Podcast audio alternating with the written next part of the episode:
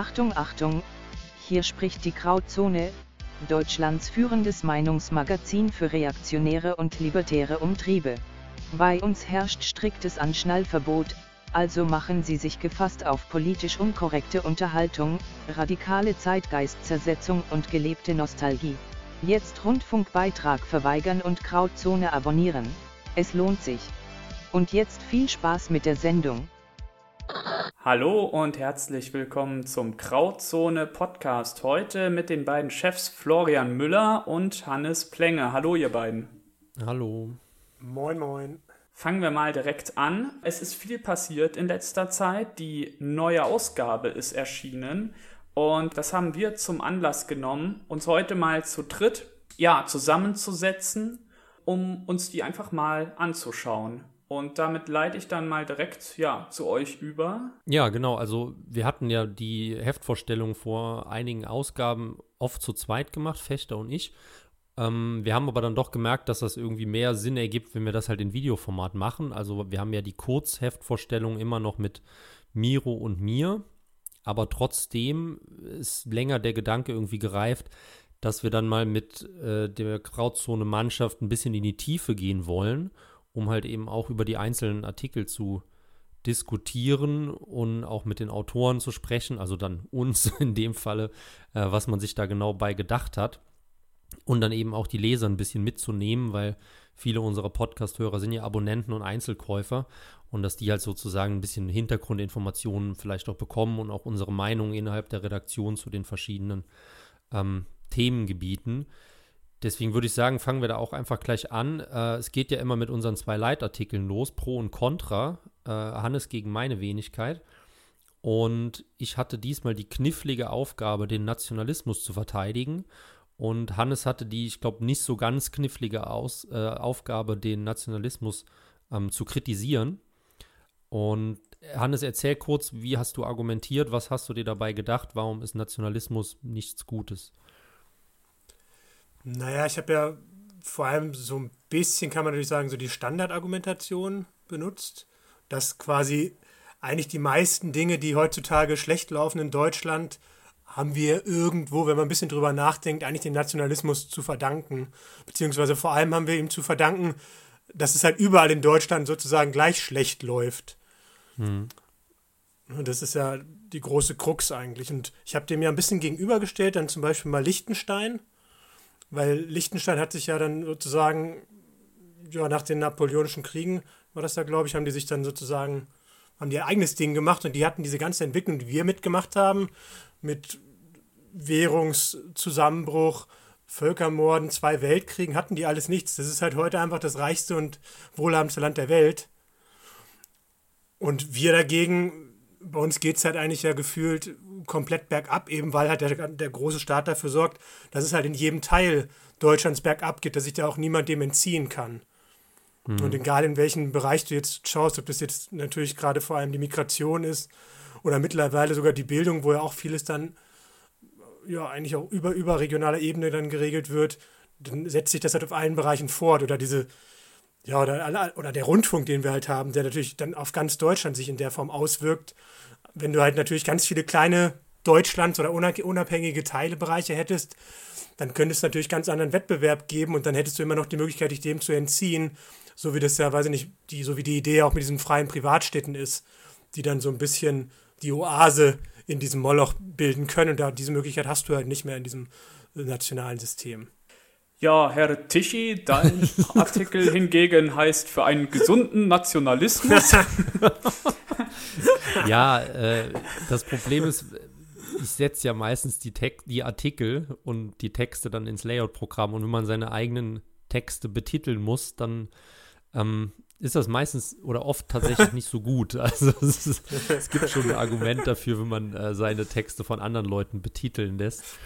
ähm, ja, ansonsten also mir ist es halt relativ schwer gefallen, den Nationalismus zu verteidigen, ähm, weil ich bei vielen Punkten halt gerade jetzt in dieser Sicht auch mit Hannes Argumentation übereinstimme. Ähm, allerdings glaube ich, dass äh, Hannes Ansicht halt vielleicht aus realpolitischer oder auch böse gesprochen materialistischer Sicht auf jeden Fall korrekt ist. Allerdings glaube ich trotzdem, dass es darüber eine Ebene gibt, wie wir Deutsche kulturell, sprachlich, ethnisch, historisch miteinander verbunden sind. Ähm, und ich glaube auch, dass das halt ein wichtiger Aspekt unserer ja, politischen Existenz ist. Und insgeheim ist es ja tatsächlich so, dass wir alle ja, äh, wir, die irgendwie nicht geisteskrank sind und nicht den Grünen wählen und nicht äh, Massenmigration befürworten, fast schon nicht, ja, nicht neidisch, aber doch positiv nach Liechtenstein, nach Luxemburg, in die Schweiz gucken und halt eben sehen, ja, denen äh, geht's gut, die haben es gut gemacht und das ist ja auch irgendwie ein Ansatz, dass man ein gewisses, ähm, ja, zusammen, einen gewissen Zusammenhalt halt sehr wohl als deutsche Nation entwickeln sollte, also eben als deutsche Ethnie, Schrägstrich deutsche Kultur, je nachdem, wie man es jetzt wieder äh, formuliert oder ausdifferenziert, hat man andere Begriffe dahinter. Aber so dieses Großkonglomerat von Deutschen ähm, darf in meinen Augen nicht unterbewertet werden.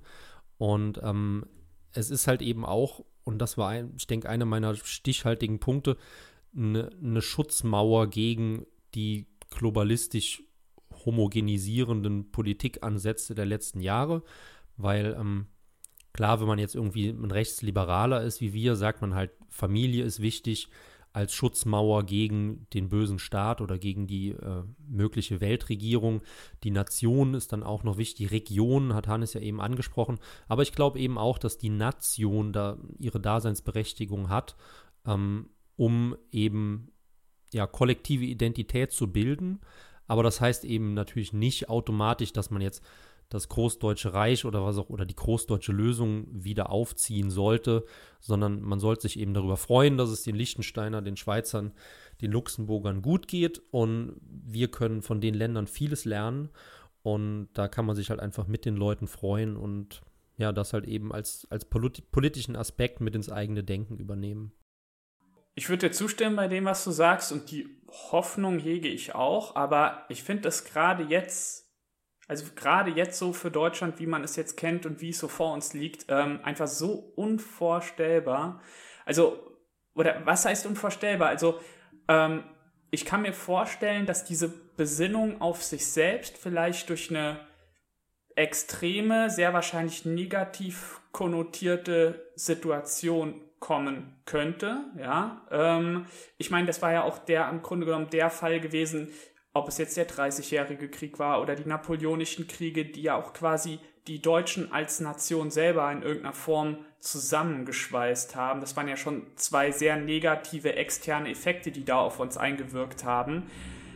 Aber ähm, wenn ich so dran denke, was waren in den letzten Jahren wirklich mal kollektive Ereignisse, wo man ja, wo man das Deutsche wieder an sich wahrnehmen konnte, da bleibe ich eigentlich immer nur bei dieser berühmten Fußball-WM 2006 hängen. Das war halt ein positiv konnotiertes Ereignis, wo ja auch viele mit dieser überschwänglichen Reaktion auch überhaupt nicht gerechnet haben. Und es war ja dann dieses Fahnenmeer, das war ja auch ähm, was, ich glaube, für Leute, die die Zeit vor 2006 bewusst mitbekommen haben, es war damals unvorstellbar, irgendwie eine, eine deutsche Flagge irgendwie groß zu hissen oder zu schwenken oder so. Ja, und das ist eigentlich seit der WM 2006 in Deutschland erst möglich oder normal. Wobei das aber so ein bisschen verklärt wird, muss ich nur kurz einhaken, weil ich war ja, also ich war auch bei der WM 2002 im Finale dabei. Da standen wir nämlich, da standen wir nämlich im Finale, nicht so wie 2006, wo wir abgekackt haben. Und also da waren wir halt in, in Hannover im Stadion und da waren wir, keine Ahnung, bestimmt 50.000 Leute und da hatte aber auch jeder eine Deutschlandfahne. Wir haben uns sogar so, keine Ahnung, mit Deutschlandfahnen so bemalt, die Gesichter. Ich hatte sogar, glaube ich, so, ein, so eine Perücke mit Deutschlandflagge drauf. Also das wird im Nachhinein immer so dargestellt, ob 2006 sich da alles geändert hat. Das ist aber ein bisschen übertrieben. Also das gab es vorher auch. Und wie gesagt, bei der WM 2002 haben wir alle eine Fahne gehabt. aber guck mal, 2002 hast, hat ja quasi der Ungeist, der da von dir mit äh, schwarz-rot-goldener äh, Perücke zelebriert worden ist, dazu geführt, dass äh, in Frankreich noch ein Polizist fast totgeprügelt worden ist. Äh, da hast du ja quasi mitgeprügelt. Und 2006, äh, äh, wo du jetzt dich so über die sportliche Leistung wieder so arrogant echauffierst, das war auch trotz Platz 3 ein Sommermärchen gewesen. Äh, ich glaube, das mit dem Polizist, ich glaube, das, ich glaube, das mit dem Polizist war bei der Europameisterschaft 2000, oder? Da sind wir doch in der Vorrunde äh, rausgeflogen. Nee, warte mal, das war doch in Frankreich. In, nee, 2000, nein, 2002 war in Asien, das war in Südkorea. Ach, ey. Oder in Japan. 98, 98 war die WM in Frankreich noch. Ich weiß nicht, ob das dann war. Ja. die war ja, da war ja EM und WM hintereinander. Stimmt, ja, hintereinander. Die haben ja beides gewonnen, die Franzosen. Aber ich möchte Hannes ein bisschen widersprechen. Ähm, aus dem Grund, dass halt 2006 war es wirklich flächendeckend so, wie du es halt im Hannoveraner Stadion erlebt hast. Also dass halt irgendwie selbst in Kleinstädten ein Drittel der Bevölkerung schwarz-weiß, äh, schwa- schwarz-rot-gold angemalt durch die, Straßen, durch die Straßen gelaufen ist. um für Irak zu fiebern. Genau, ja. Für Jemen, meinst du? Also das fand, ich, fand ich schon krass und das ist auch gar nicht mal so auf dieses rein Sportliche fokussiert war, sondern eben auf dieses Eventhafte, was man jetzt natürlich auch kritisieren kann, aber es war schon irgendwie ein breiteres Erlebnis.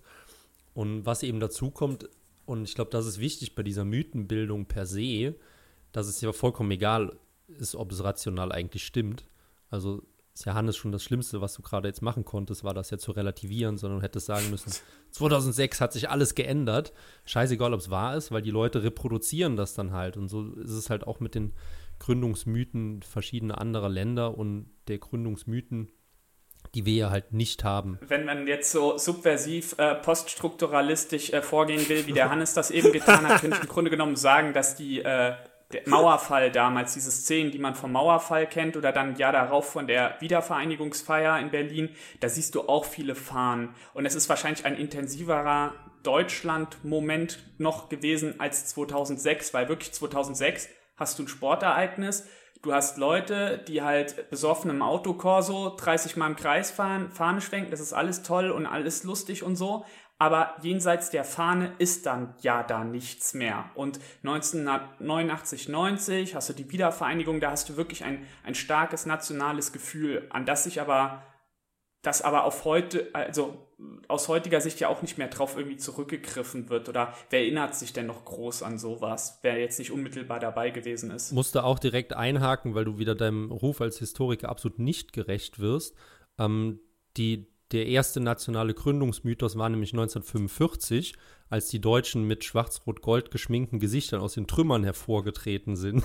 Und Im Hannoveraner Stadion. im Hannoveraner Stadion und den amerikanischen GIs um die Arme gefallen, dass sie jetzt doch bitte endlich das Grundgesetz bekommen, dass das mit diesen Diktaturen mal aufhört. Nee, Spaß. Äh, aber es ist schon was dran, ja. Ja, aber ähm, auf jeden Fall eine interessante Debatte generell, ähm, weil man, glaube ich, also es ist ja immer so, dass wir vorher überlegen, wer die Pro- und wer die Kontraseite übernimmt. Und aber ich glaube, in dieser Argumentation, die laufen jetzt nicht so wirklich gegeneinander, Hannes, oder? Hättest du jetzt sagen können, dass ja, okay, das ist deutlicher Gegensatz zu meiner Position oder? Meinst du jetzt die Punkte, die du angebracht hast? genau, äh, ja. Oder jetzt auch mit der, wenn man jetzt mal von der 2006 WM oder diesem Nationalgefühl ausgeht. Also ich glaube nicht, dass es viele Leute gibt, die halt sagen, man muss jetzt das Nationalgefühl äh, klein halten oder zerstören, damit wir eben föderaler werden, um die, der Macht aus Berlin Einhalt gebieten.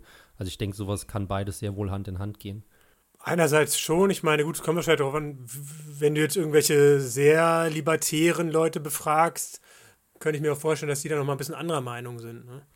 Ja, und ich würde sagen, dann haben wir das Stichwort gehört und schreiten auch ähm, zu einem weiteren Kernstück der Ausgabe vor, weil wir ja, ich glaube, bis, bis wie viele Ausnahmeausgaben hatten wir, Hannes? Eine oder zwei, wo es kein Interview gab, ne?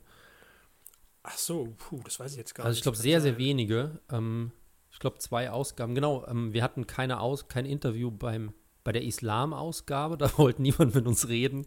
Und bei der Verschwörungstheoretiker-Ausgabe wollte auch niemand mit uns reden. Stimmt. Wahrscheinlich haben wir Ich glaube, bei der nächsten könnte es auch schwierig werden. Aber Da wird es auch schwierig, ja. Aber wahrscheinlich aus anderen Gründen, aus fachlicher Sicht und nicht aus, äh, ja, dass sich niemand stimmt. traut, was zu holen, Erde öffentlich zu sagen.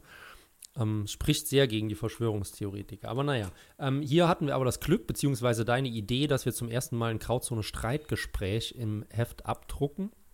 Heißt, wir haben äh, quasi zwei, ein Interview gleichzeitig mit zwei Leuten geführt.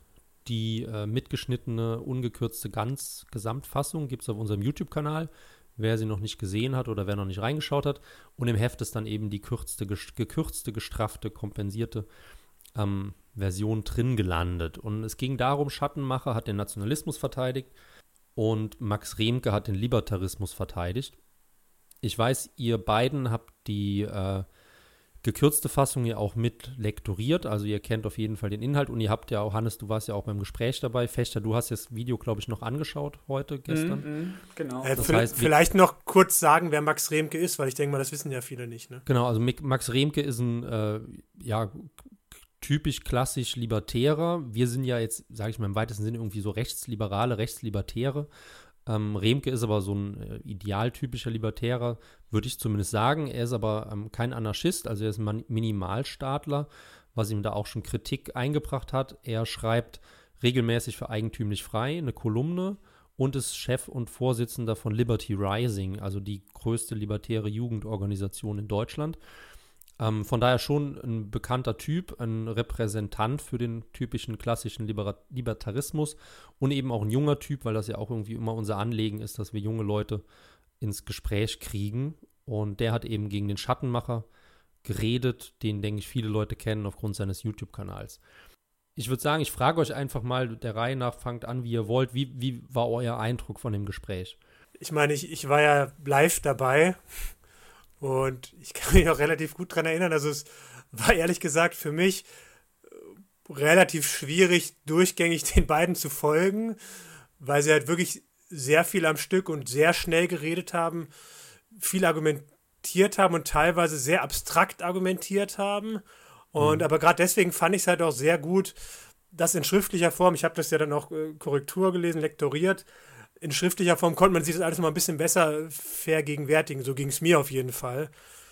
Ja, und das war auch, als wir das Gespräch geführt haben, war es auch immer sehr schwierig, ein bisschen einzuhaken, weil ich hatte ja auch Stichworte gemacht, was man die beiden fragen könnte und so. Und keine Ahnung, da sind wir vielleicht ein Zehntel von dem irgendwie, könnten, sind wir jetzt mal überhaupt dazu gekommen, die beiden das zu fragen, ne? weil die dann so in ihrem, ja, ja. in ihrem Ding drin waren. Man, man muss halt irgendwie mal unterbrechen, aber gleichzeitig will man eben auch nicht unterbrechen, weil ja dann so ein bisschen Ping-Pong gespielt wird, wenn die ein Streitgespräch aufbauen. Das war ja für uns dann auch irgendwie das erste Mal, dass wir sowas gemacht haben, aber es war schon, äh, ja, es ist eine, eine ordentliche Aufgabe, sowas richtig zu moderieren. Werden wir natürlich auch besser werden in Zukunft, aber es war echt knifflig. Ähm, ja, Fechter, was sagst du zum, zum Gespräch? Also grundsätzlich bin ich ein großer Fan des Formats, äh, als jemand, der ja quasi mit diesem, ich traue mich das fast nicht mehr zu sagen an dieser Stelle, aber was soll's, als jemand, der so in den ersten Semestern so voll mit dieser Ken Jebsen, ich wollte schon sagen, Schei Scheiße eingestiegen ist. Nee, aber sind, also bin ich grundsätzlich ein großer Fan von, äh, von, von Gesprächen, von Streitgesprächen, denen auch ein großer zeitlicher Rahmen gelassen wird. Also ich hasse nichts mehr als den Satz, oh, das war total interessant, aber leider müssen wir an der Stelle jetzt aufhören. Ähm, was, also was wir vielleicht versuchen sollten in Zukunft ist, stärker noch einen roten Faden vielleicht reinzubringen, damit, äh, also du, ich meine, du hast da zwei Kapazitäten sitzen, mit, die aus zwei sehr unterschiedlichen äh, weltanschaulichen Richtungen auch kommen. Und ähm, vor allem ja, da, da, musst du, das musst du, da musst du in irgendeiner Form moderierend eingreifen. Ähm, aber grundsätzlich äh, fände ich es toll, wenn wir das in Zukunft öfter bringen, auch gerne zu anderen Themen, auch gerne zu zukünftigen Leitthemen. Und den, da sehe ich halt den Anspruch unseres Heftes, auch irgendwo Debattenmagazin zu sein. Das ist ja auch das, was wir mit den besprochenen Leitartikeln auch immer verkörpern, sehe ich da halt ähm, konsequent fortgesetzt. Also ich, ich finde das einfach gut. Und ähm, was ich, äh, da will ich auch nicht die ähm, Kommentare berücksichtigt lassen, die ja auch zahlreich waren, sowohl in der Telegram-Gruppe als auch ähm, bei YouTube. Die waren auch sehr kontrovers. Also man hat gemerkt, also man, man kann nicht sagen, wie das sonst bei so Videos ist, dass 90 Prozent gesagt haben, oh, Schattenmacher war super oder 90 Prozent, oh, Remke war super, ja. sondern das war schon relativ ausgeglichen und das finde ich ist, das lässt interessante Schlüsse zu. Es waren auch sehr viele, ne? Ich meine, bei jetzt sind es 1500 Klicks oder was und dann sind ja über 100, 130 oder so Kommentare ja, schon, ja. ne? Das ist sehr viel, also quasi, quasi jeder Zehnte hat kommentiert. Also das ist ordentlich. Ja, wenn man es so rechnet. Ja. Ähm, und auch zu den Kommentaren, ich fand es auch sehr interessant, die zu lesen. Ähm, weil viele Sachen hab, bin, bin ich halt mitgegangen und viele Sachen habe ich halt gedacht, okay, die haben ein anderes Video geschaut. Also, und ich meine, ich habe es mir, ich glaube, ich habe es mir viermal angehört oder so, weil ich ja auch die Transkription gemacht habe. Und ähm, also das fand ich interessant und ich glaube, das deutet dann auch so ein bisschen darauf hin, dass viele Leute einfach eine festgefahrene Meinung haben. Und ich meine, das ist ja jetzt auch erstmal nichts Dramatisches. Wir leben halt in einer Zeit, wo jeder ein voll festgefertigtes Weltbild hat. Und wenn man halt eben libertärer ist, dann wird man sich jetzt nicht von einer Stunde Schattenmacher-Diskussion überzeugen lassen und umgekehrt auch nicht. Ähm, deswegen erstmal Chapeau an die Leute, die irgendwie auch vielleicht was von der anderen Seite mitgenommen haben. Man muss die ja auch jetzt nicht direkt übernehmen. Ähm, genau, ansonsten, das denke ich auch, wie Fechter sagt, ist das ein richtiger Ansatz, den wir vielleicht in Zukunft weiter verfolgen wollen ich meine, wir lernen, wie gesagt, was die Moderation betrifft, gell, äh, da lernen wir ja auch dazu. Ja. Und ähm, da kann man sich ja in Zukunft Gedanken machen, okay, ähm, gibt es einen zeitlichen Rahmen, den wir weit abstecken würden? Wenn ja, wie lang wäre der und was wären so die Fragen vielleicht, an denen man sich langhangeln könnte? Also ich meine, das werden wir dann alles in Zukunft sehen, ja, wo, wenn wo, wir dann wo, Pierre Vogel und Frank Franz gegeneinander antreten. Miteinander. genau. Miteinander. Aber wobei das aber bei den beiden auch ehrlich gesagt sch sehr schwierig geworden wäre. Ne? Also, ich, also du könntest halt höchstens wie bei so einem Kanzlerduell wirklich mit so einer Stoppuhr und dass du halt dann irgendwie, weil, also das war echt schon hart, da einzugrätschen. Das war echt nicht einfach. Ja, Absolut, da wünscht man sich echt so eine Anja Rechke, die dann mit so Moderationskarten da irgendwie sitzt. Und jedem ins Wort fällt, ne? Ja, ja, auf jeden Fall. Ja, genau. Also ich denke, das war ein, ein, vielversprechendes Format. Schauen wir mal, ob wir in Zukunft wieder ein paar interessante Streithähne zusammenbekommen. Ähm, deswegen unbedingt Krautzone abonnieren. In der Printversion gibt es eben die gestraffte, gekürzte Fassung und auf unserem YouTube-Kanal gibt es die ungekürzte Fassung mit ungefähr 90 Minuten Länge. Genau. Dann schreiten wir aber doch zum nächsten Artikel, beziehungsweise ja fast schon kleineren Großthema. Nämlich Herr Fechter ist nämlich wieder weit in die Geschichte gereist und hat sich einem hochinteressanten Thema gewidmet, nämlich der Person Friedrich Wilhelm I wobei jetzt vermutlich bei vielen Leuten gar nicht mal die Glocken läuten, weil sie gedacht haben, jetzt kommt Friedrich der Große. Nein, wer war Friedrich Wilhelm I., lieber Fechter, und warum hast du dir das Thema ausgesucht? Ja, genau. Ähm, ja, Friedrich Wilhelm I. war der despotische Vater von Friedrich II., äh, der alte Fritz, Friedrich der Große und wie man ihn sonst Der mit nennt. den Kartoffeln, hast und du natürlich wieder nicht erwähnt. Der mit den, genau, der mit den Kartoffeln, der, ja, genau. Nee, ähm, Friedrich Wilhelm I. ist bekannt, weil er die Nudeln in Preußen eingeführt hat. Nein, ähm, also, jetzt mal Spaß beiseite. Friedrich ähm, Wilhelm I. ist König in Preußen ähm, und übernimmt die Staatsgeschäfte von seinem Vater und findet einen völlig desolaten Staat vor. Der Vater von Friedrich Wilhelm I. hat ähm, ja, diese typische barocke Hofhaltung, die in der Zeit wirklich Mode geworden ist, inspiriert durch natürlich ähm, das Königreich Frankreich, hat er auch in Preußen umgesetzt. Das heißt, er hat viel Schulden aufgenommen, viel Kunst eingekauft, äh, viel nichtsnützige Leute an seinen Hof bestellt, die sich da durchfressen konnten, so ähnlich wie beim heutigen Rundfunk. Und ähm, ja, hat, hat halt gelebt, wie ein ähm, barocker Monarch seiner Zeit gelebt hat. Und ähm, Friedrich Wilhelm I. übernimmt dann nach dem Tod seines Vaters die Amtsgeschäfte und seine erste Amtshandlung, und das finde ich ist halt so eins dieser beeindruckendsten Szenen, er lässt sich quasi das Etatbuch bringen und macht einen Strich einmal quer drüber. Und ab dann herrscht halt ein anderer Wind in Preußen und er beginnt halt diesen völlig kaputten, verschuldeten, desolaten Staat zu organisieren und innerhalb von, ja, wenigen Jahren nicht nur zu entschulden, sondern auch wirklich äh, ja, da sowas wie eine Wirtschaft aufzubauen, eine funktionierende Verwaltung, eine funktionierende und effektive ähm, äh, Streitkraft baut er auf und er legt quasi den Grundstein, äh, auf dem später Friedrich der Große halt äh, ja seine Großmachtsambition verwirklicht. Und ähm, ich finde das deswegen so passend für die Ausgabe. Wie gesagt, die Ausgabe hat das Leitthema Nationalismus. Ähm, bei Friedrich Wilhelm I. Ähm, spielt halt diese Komponente Staat eine große Rolle, weil viele setzen ja Staat und Nation irgendwie gleich oder, oder sehen das zumindest irgendwie beides sehr ähnlich. Und was wir bei Preußen haben, ist eigentlich fast ein Staat ohne Nation.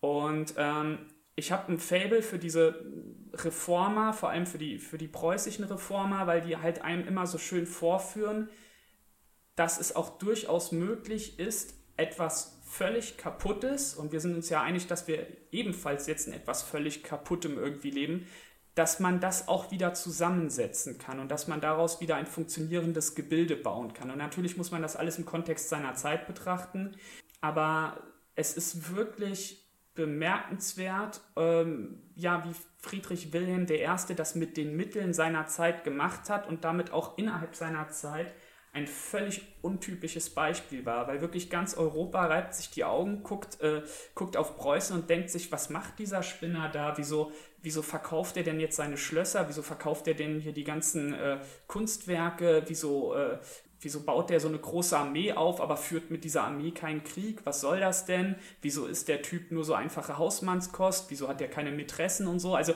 der, er fällt halt völlig aus dieser barocken Rolle irgendwie raus. Hm und ist eine unfassbar interessante Persönlichkeit. Steht halt äh, ewig und drei Tage im Schatten seines Sohnes, Friedrich dem Großen.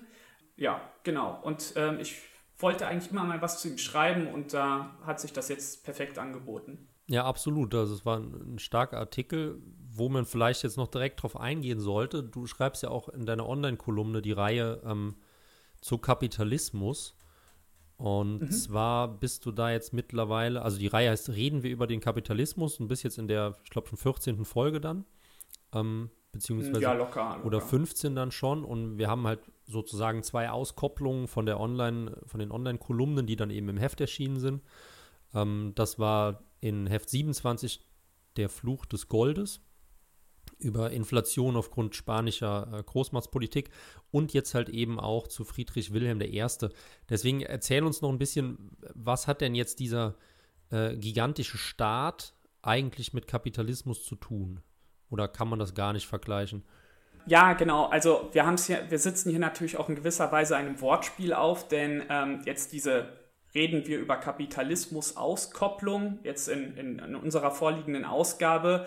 Äh, da haben wir das Kapitalismus durchgestrichen und äh, reden wir über Kameralismus draus gemacht. Das ist halt eine, eine Auffassung von Wirtschaft, die auch gleichzeitig Auffassung von Gesellschaft und Staatswesen und allem drumherum ist. Also das quasi das alles irgendwie als Ganzes wahrnimmt. Und das habe ich halt auch versucht, in dem Artikel so ein bisschen zu schildern, weil ähm, Friedrich Wilhelm I., ich habe ja gesagt, auf der einen Seite fällt er irgendwo aus der Rolle innerhalb seiner Epoche, aber auf der anderen Seite ähm, exerziert er diese Idee des Kameralismus auch absolut vorbildlich für seine Zeit wiederum.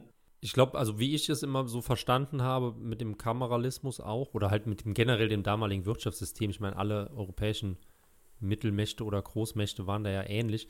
Also ja, du hast halt einen starken staatlichen Akteur, aber ich glaube, viele Leute sind danach in der Interpretation den Fehler gegangen und haben halt gesagt, das ist irgendwie sowas ähnliches wie heute, wo der Staat sich halt auch in viele Belange einmischt. Und ich glaube, das ist halt eben gar nicht so, sondern ja, er plant irgendwie auch Sachen und er ist auch relativ stark, aber er ist halt nicht so, so wabernd wie heute, dass halt in alle Sachen sich eingemischt wird, dass es einen riesigen Staatsapparat gab. Also wenn man davon spricht, dass es eine große Hofhaltung gab, dann war das ja nicht 50 äh, Prozent vom Bruttoinlandsprodukt oder so, wie es ja streng genommen heute mit der, mit der Staatskaste ist.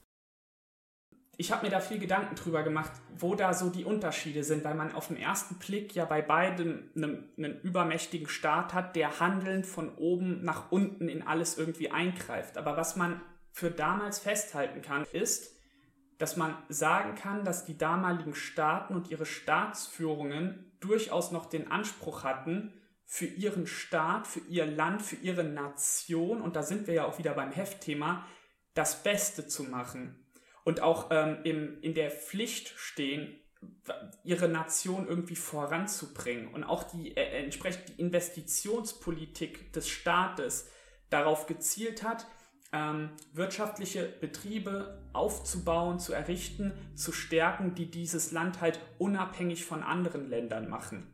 Also natürlich hattest du auch damals einen, einen Beamtenapparat und eine Bürokratie und äh, gerade die Bürokratie, die sich unter ähm, Friedrich Wilhelm I. aufbaut, die ist äh, die ist irgendwo exemplarisch, aber auf der anderen Seite ist das noch ein bürokratischer Apparat, der wie ein Uhrwerk arbeitet. Also wir haben da kein System, was metastasiert und immer ineffizienter wird, sondern wir haben ein System, was durchaus groß ist, was durchaus auch Geld kostet, aber dieses Geld wird auf lange Sicht sinnvoll verwendet. Wobei ich glaube, mit dem Groß muss man eigentlich auch schon widersprechen, weil, also soweit ich weiß, gibt es jetzt keine Zahlen, wie groß der Staatshaushalt im Vergleich zum Bruttoinlandsprodukt war, aber ich glaube, er war marginal im 18. Jahrhundert. Und das sind ja die, die Zahlen, die man halt eben mit der heutigen Staatsquote vergleichen kann, wo wir jetzt die 50 Prozent geknackt haben. Also ich denke, selbst, selbst ein damaliger großer Beamtenstaat wird sich im einigen wenigen Prozent gehalten haben. Ja, wenn wir es mal über die Staatsquote machen, also ein erheblicher Teil des preußischen Staatseinkommens selbst ähm, kommt über die Staatsdomänen rein. Also das sind landwirtschaftliche Güter, die unmittelbar dem König gehören, ähm, äh, sein, seine mhm. Domänen sind und ähm, über die auch ein erheblicher Teil reingewirtschaftet wird. Und ich würde jetzt sogar auch so weit gehen, beispielsweise jetzt auf Preußen bezogen, auch das Militär ähm, zum Staatspersonal wirklich festzuzählen. Und dadurch, dass Preußen ja eine sehr kleine Bevölkerung hat und äh, äh, gerade Friedrich Wilhelm I. ja darauf erpicht ist, ähm, das Militär wirklich aufzubauen, damit er es mit den anderen konkurrierenden Mächten irgendwie aufnehmen kann, sich vor denen verteidigen kann, ähm, ist natürlich die Quote von Soldat zu normaler Bevölkerung in Preußen extrem hoch. Ähm, von daher mhm. könnte man sagen, okay, das, das ist schon ein Riesenapparat, der erstmal kostet, aber auf der anderen Seite machen diese Kosten halt durchaus Sinn. Achtung, Achtung, wir unterbrechen das Programm für eine wichtige Werbepause. Keine Angst, wir wollen Ihnen kein Wasser verkaufen, das Sie durch die Nase trinken können und nein, bei uns gibt es auch keine Rezepte für vegane Zigeunerschnitzel. Falls es Ihnen langsam aber sicher zu bunt wird, dann ist die Krautzone Ihr Magazin. Sie finden uns beim Bahnhofsbuchhändler Ihres Vertrauens und wer weiß vielleicht auch auf dem Lesetisch Ihres Zahnarztes. Aber machen Sie sich das Leben nicht unnötig schwer, besuchen Sie unsere Netzseite, schließen Sie ein Abo ab und freuen Sie sich alle zwei Monate auf die neue Ausgabe der Krautzone. Vielen Dank für Ihre Aufmerksamkeit. Danke Merkel. Jetzt geht es weiter.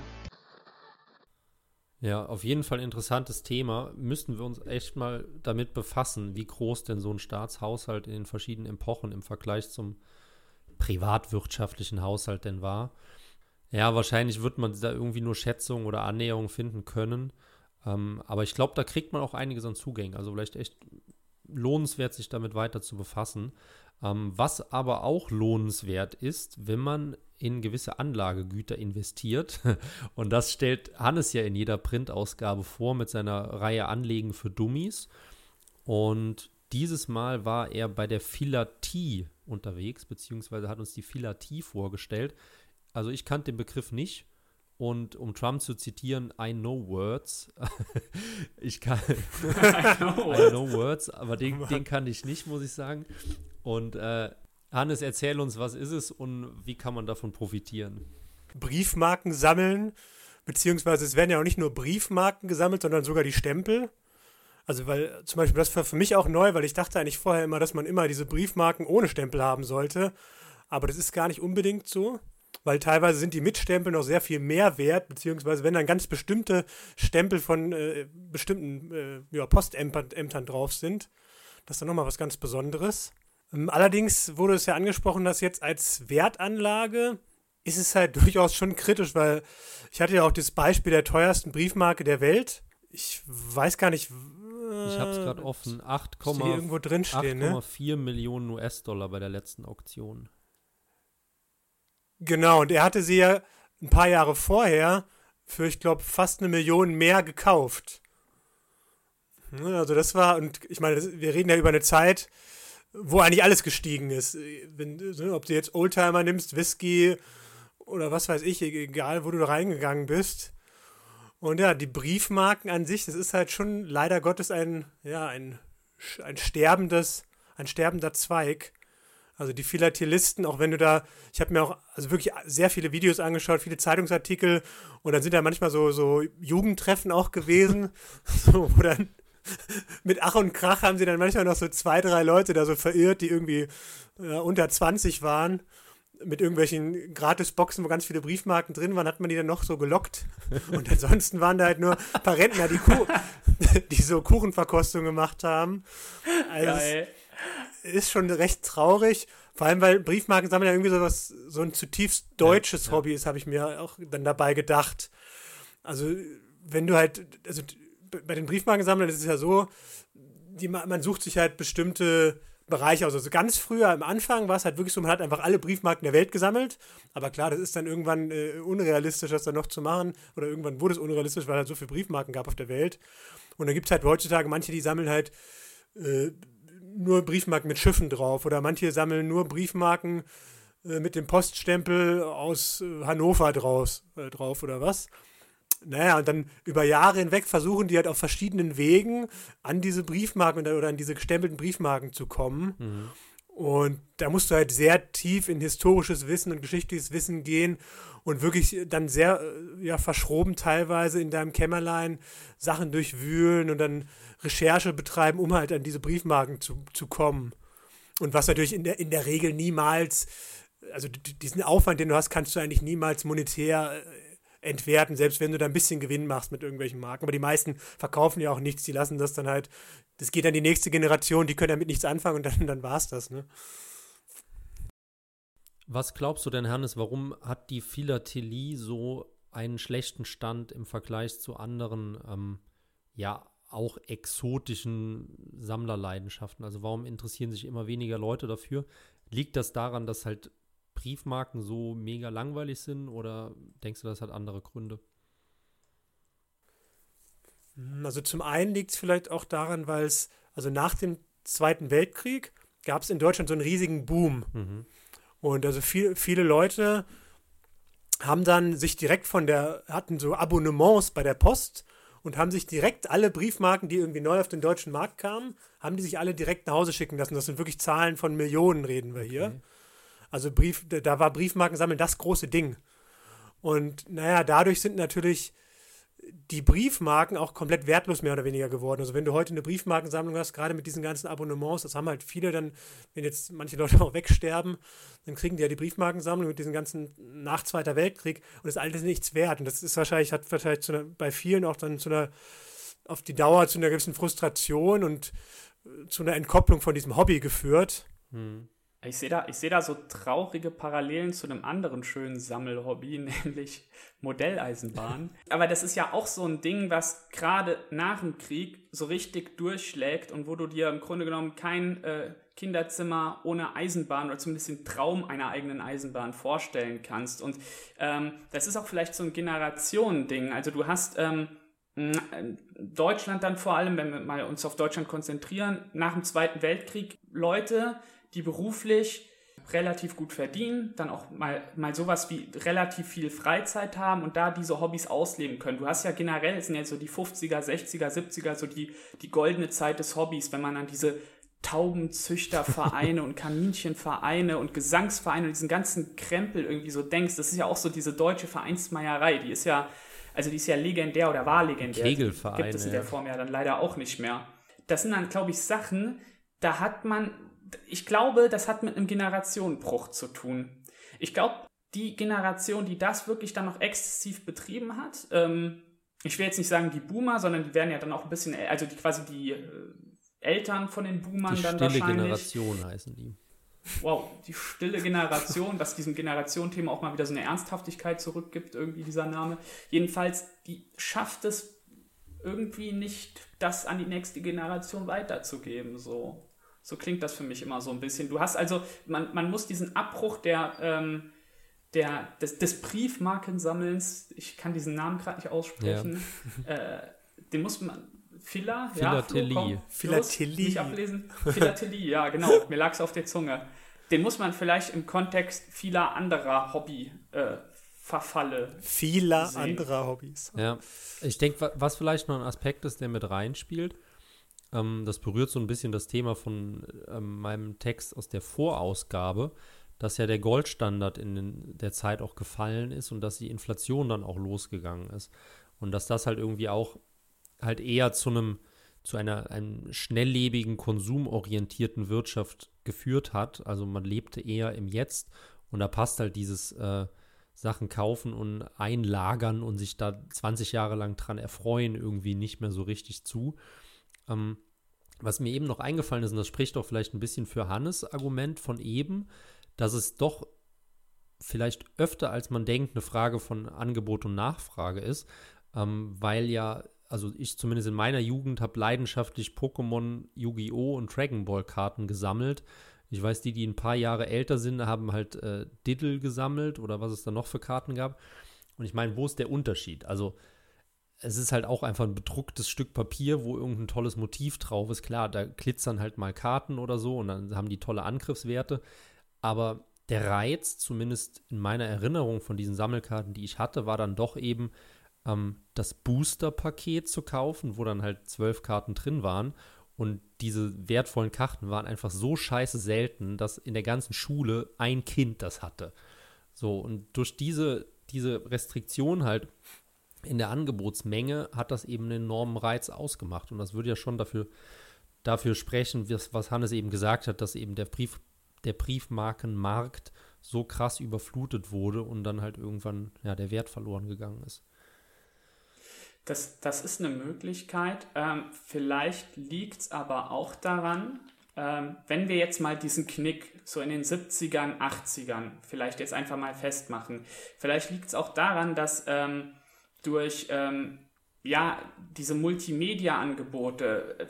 Auf einmal äh, wurde das Fernsehen, die, die zwei Kanäle wurden auf einmal 24 Stunden gesendet, dann kam das Privatfernsehen dazu. Weißt du so, dass quasi die Ablenkung vom Hobby selbst, für das du ja Ruhe brauchst, du brauchst Zeit, du brauchst dieses berühmte stille Kämmerlein, hast du dann irgendwie nicht mehr, weil du denkst dann nach Feierabend, ach komm, setze ich mich halt vor die Klotze. Und vielleicht ist das auch der, der, die, der große, die große Krankheit der Vereine dann gewesen, dass ähm, die Leute sich überlegt haben, ey komm, setze ich mich samstags vor die Klotze und guck mhm. Fernsehen oder gehe ich jetzt noch zum Männergesangsverein und lass danach irgendwie meinen Rammler auf irgendwas draufspringen oder so. Ähm, du beziehst dich jetzt auf die Kaninchenvereine wahrscheinlich. Ja, genau. Richtig.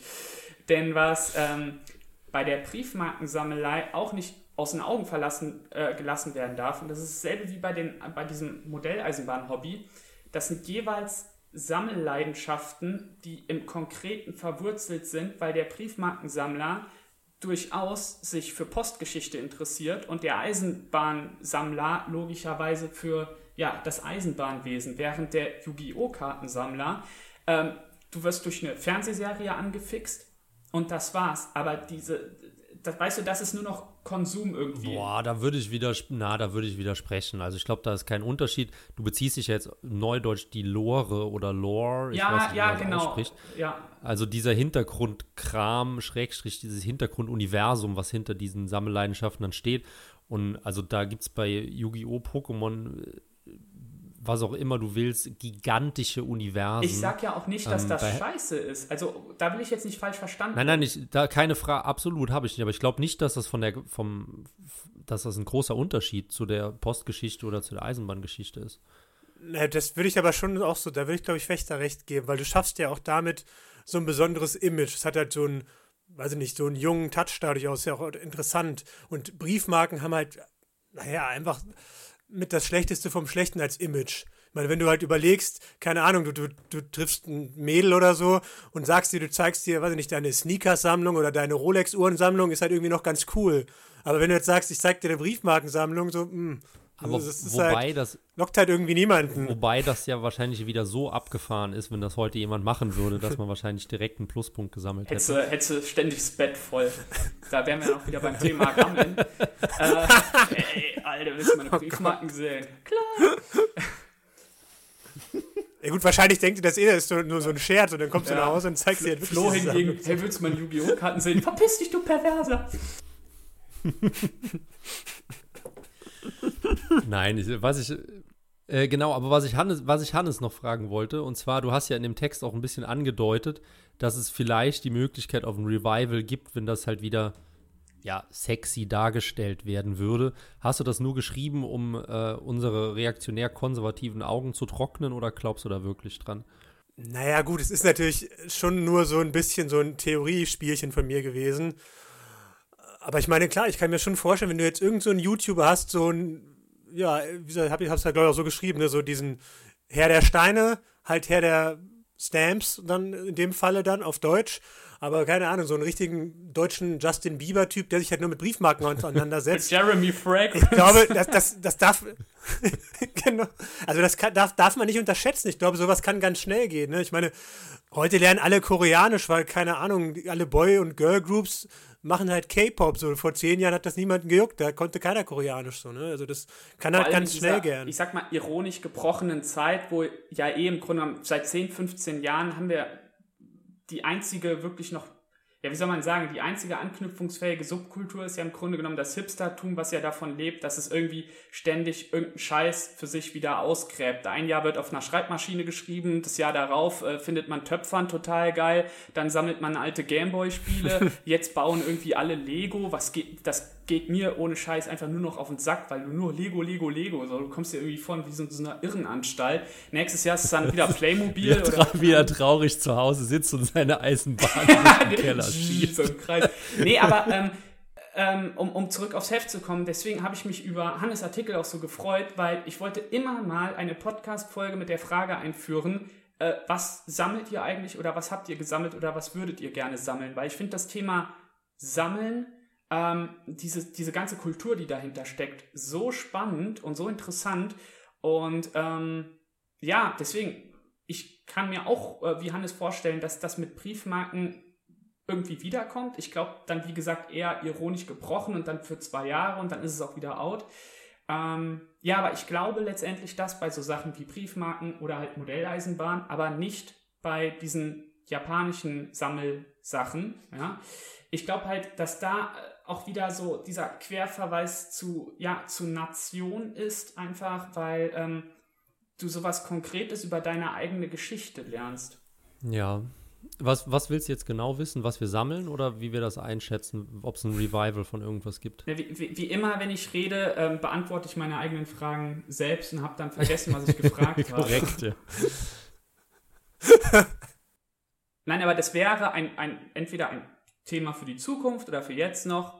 Was sammelt ihr? Was habt ja, ich glaube, Sammeln wäre schon wieder ein eigener, das wäre schon wieder ein eigener Podcast, oder? Weil das Soziologie des Sammelns. Das klingt so attraktiv, dass wir direkt 100.000 Abonnenten vereinen werden. Also ich sammle sowieso irgendwie mal alles, deswegen sieht es bei mir aus wie beim Messi. So. ich muss sagen, ich sammle auch sehr viel. Vielleicht bin ich da auch psychisch vorbelastet, irgendwie als Deutscher. Ja, genau. Aber ich würde sagen, wir ähm, wollten noch ein Thema durchsprechen. Deine Weltkarte. Mit der Weltkarte, noch, ne? genau. Wo ich mir als äh, Grafik-Layouter, Schrägstrich, Hobby-Designer erstmal auf die Schultern klopfe, weil mir das mittlerweile richtig gut gefällt mit dieser großen Weltkarte. Ich hoffe, ihr stimmt dazu. Ja, ja, doch, Und Chef. Ja, doch, dieses, Chef, ja. okay, dieses Mal ging es um die Frage. Und zwar, ähm, die Frage lautet, bist du bereit für dein Land zu kämpfen?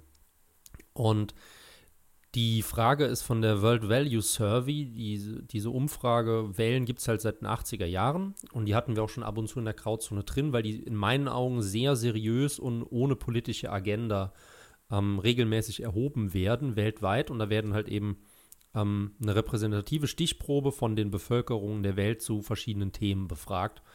Und dieses Thema ist eben die Frage, bist du bereit für dein Land zu kämpfen? Und man kann entweder Ja oder Nein antworten. Ähm, Im Original dann Are you willing to fight for your own country? Und wenn jetzt 100% der Leute Ja sagen, dann hat man eben einen Wert von 100% Zustimmung. Ähm, bei 50-50 dann eben 50% Zustimmung und so weiter. Und hier war es einfach mal schön zu sehen, wie unterschiedlich die Welt halt irgendwie tickt. Ähm, und dass man das auch gar nicht so eindeutig in Mustern erkennen kann. Ich glaube, viele hätten ähm, zum Beispiel gesagt, dass zwischen West- und Osteuropa eindeutige Unterschiede sind, also dass Osteuropa sehr viel kampfbereiter ist, wohingegen Westeuropa eher äh, pazifistischer oder ablehnender ist. Ähm, das war tatsächlich nicht so. Aber auch in den anderen Ländern gab es da, fand ich, einige Überraschungen. Ähm, was hat euch denn am meisten überrascht und äh, ja, was hat euch am meisten überrascht in diesen ganzen Fragen? Also mich hat alleine schon der Spitzenreiter überrascht. Hm also ich weiß, ich hätte irgendwie nicht, und ich meine, gut, vielleicht liegt das dann wieder an der Kriegshistorie, die das Land hat, Vietnam. Aber ich hätte jetzt gar nicht gedacht, warum jetzt so ein Land wird, wird wie Vietnam, warum die jetzt da unbedingt ja, doch, ich meine, was ist 96 Prozent? Ja, also 96 Prozent aller Vietnamesen sind bereit, für ihr Land zu kämpfen. Genau. Und gleichzeitig das Schluss, Schlusslicht, weil die sind ja mit riesigem Abstand Schluss. Die hätten mich ja auch gewundert. Ich meine, eigentlich sollten wir mal Japan angreifen. Ne? Ich meine, wenn da niemand von, wenn da, da wird sich ja niemand wehren, so anscheinend. Ja. Also 13 Prozent, es ist irgendwie verwunderlich, ne? Wo man auch denkt, gerade weil es ja noch so ein homogenes Land ist und weil die ja doch irgendwie immer irgendwie rechtskonservativ auch seit 50, 60 Jahren gefühlt sind aber trotzdem dann diesen total niedrigen Wert. Ich denke, ne? du, du hast ein wichtiges Thema angesprochen, die Kriegshistorie. Also wenn man irgendwie so in seinem Bewusstsein dieses Überfallenwerden mit drin hat, dann ist man halt wahrscheinlich einfach kampfbereiter. Und ich denke, der Vietnamkrieg ist ja einer. Na, aber wer wurde denn so oft überfallen wie wir Deutschen? Jetzt geht's das so, los. Rö naja, die Römer, die Franzosen, die Hunnen. dann bei den Weltkriegen no, no, nochmal die Franzosen. Das ist, ja das ist enorm. Die Sowjetunion. Ja. Da kann man ja dann auch unsere Überfälle so ein bisschen relativieren. naja, bei Vietnam ist, glaube ich, ähm, was bei Vietnam ein riesiger Pusher ist, ist halt, ähm, dass Vietnam ja die, die Supermacht USA besiegt hat. Gell? Und ich meine, der Vietnamkrieg, äh, ich meine, man, man muss ja den kompletten Indochina-Krieg sehen. Der geht los, ich glaube schon Ende der 40er oder also kurz nach dem Zweiten Weltkrieg, äh, als die Japaner sich da, glaube ich, ja zurückziehen oder so, geht's ja da im Grunde genommen schon los. Auch die kompletten 50er über haben die Franzosen da schon die Probleme und dann in den 60ern gehen ja dann massiv die Amerikaner rein. Das geht bis 1977 oder wann ist da die nochmal da, dieser Hubschrauber auf der Botschaft, da diese Räumung. Das, weiß, das weiß ich Mitte, nicht. Ende der 70er jedenfalls ist ja der komplette Hiatus, wo dann Nordvietnam dann Südvietnam dann auch einnimmt und so. Und alleine erstmal mehrere Jahrzehnte Krieg zu haben und dann aber auch gleichzeitig das Bewusstsein, wir haben halt wirklich die USA hier rausgeworfen, äh, das ist halt schon krass. Und das paart sich ja dann gleichzeitig noch mit diesem Altsozialismus, der ja auch durchaus einen nationalen Charakter hatte, sehr starken hatte, da sind wir übrigens wieder bei Briefmarken, weil ich als Kind Briefmarken gesammelt habe. Ich hatte eine DDR-Briefmarke, die war übertitelt mit Unsere Waffenbrüder und da war nämlich eine vietnamesische Vietcong-Kämpferin mit äh, umgeschnallter Galaschnikow und äh, Baby im Arm. Weiß ich noch. Ähm, Querverweise. ja, ähm, deswegen, da, also deswegen finde ich das bei Vietnam noch nicht mal so überraschend, äh, was ich immer überraschend finde, ist, dass Russland verhältnismäßig so schlecht dasteht, weil ähm, viele ja immer davon ausgehen, ja, Russland, die sind noch so stabil und so, und da finde ich jetzt 68 Prozent ja. auch eher mau. Und was ich dann aber auch wieder interessant finde, Schweden 80,5 Prozent. Und das ist ja. Ja gut, die ganzen Skandinavier, ne, mit auch Norwegen ja, ja. 78, äh, 87. Schweden, also so. das, da merkt man auch wieder, vielleicht darf man da auch nicht immer zu schnell gewisse Rückschlüsse treffen. Also für uns ist ja Schweden so das Land, was noch retardierter ist als die Bundesrepublik in, in Bezug auf gewisse äh, masochistische ähm, politische Agenten. Aber dann haben die halt eine Verteidigungsbereitschaft von 80,5 Prozent in der Bevölkerung. Das finde ich enorm. Also ich weiß von, ich weiß von hier The Golden One, den wir auch mal als Interviewpartner hatten, der hat in Schweden auch seinen Grundwehrdienst geleistet. Und er hat irgendwann mal darüber gesprochen, dass in Schweden hat die Landesverteidigung und das Militär einen sehr, sehr guten Ruf. Also die hatten wohl nicht dieses, äh, diese, diese Soldaten sind Mörder-Debatten, wie wir halt irgendwie jahrzehntelang ja hier durch die Linken aufs Auge gedrückt bekommen haben. Und scheinbar schließt es sich eben nicht aus, äh, für sein Land zu sterben und zu kämpfen und gleichzeitig eben äh, das Sozialamt der Welt zu sein. Wobei sich das ja, denke ich, auch in den nächsten Jahren in den Schweden oder generell in den skandinavischen Ländern auch ändern wird. Ähm, aber auf jeden Fall eine interessante Mischung, ja. Und was ja auch wieder ein lustiger Faktor ist, Island zum Beispiel, die ja auch deutlich äh, homogener sogar sind als die Schweden und Norweger, ähm, die ja auch deutlich, äh, ja, stolzer auf ihr Land sind, irgendwie eine eigene Kultur zu haben. Deutsch stolzer auf die Geschichte und gleichzeitig aber eben eine relativ geringe Verteidigungsbereitschaft, was vermute ich mal einfach daran liegt, dass die eben am Arsch der Welt äh, sind und irgendwie keine Kriege geführt haben. Wurden die nicht sogar, das ist doch eins dieser vergessenen Kapitel des Zweiten Weltkriegs, wurden die nicht sogar von den Briten besetzt? Um nämlich äh, um den Nazis zu, äh, zuvorzukommen, haben die Briten, glaube ich, Island besetzt damals. Das wird aber in der Mainstream-Forschung immer unterschlagen. Aber das Okay. packen wir dann mal demnächst als Leitthema auf. Wer, wer besetzt die Island und warum? Ähm, was auch äh, wirklich krass wenig ist, ist Ungarn. Also auch hier wieder Ja. wie bei Russland. Äh, warte mal, wo war hier Ungarn? Ich habe das also 54,5 Prozent nur. Ja, gerade mal 10 Prozent mehr als Deutschland. Das ist nicht viel Ja. für ein Land, was halt in unseren Kreisen so als mega stabil gilt. Gell? Ja, wohingegen ja Frankreich, Großbritannien schon relativ hohe Werte haben.